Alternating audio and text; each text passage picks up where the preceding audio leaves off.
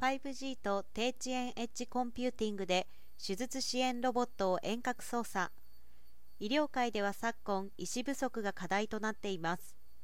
地域医療において特に外科医が不足しています。手術現場での熟練医から最新の手術方式などの指導を受ける必要があるものの熟練医が都心に集まっているため地方の外科医育成は難しいです。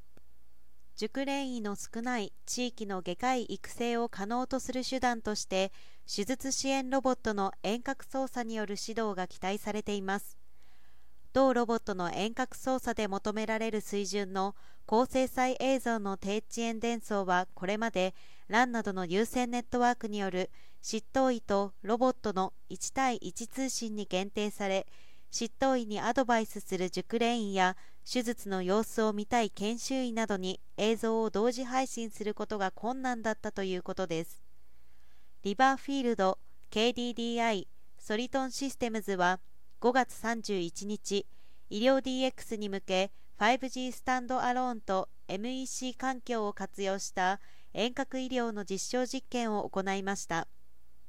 今回の実証では KDDI デジタルゲートの 5G SA 環境から接続した MEC 上の映像中継サーバーで映像信号を分岐することで手術支援ロボットの操作の様子を複数のモニターへ映像伝送遠隔指導を実施しました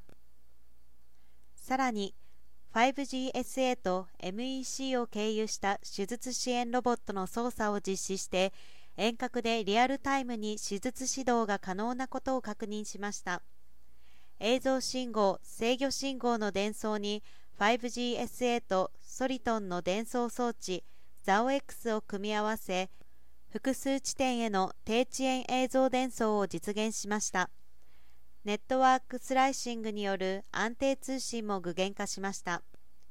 3社はこれからも無線ネットワークを利用した際の技術的な課題を洗い出し今後の研究開発に向けた各種データの収集を進めることにより医療業界の DX に貢献していきます。この度用いたリバーフィールドの手術支援ロボットは虎ノ門ヒルズで開催される国際学会 CARS2022 にて展示するということです。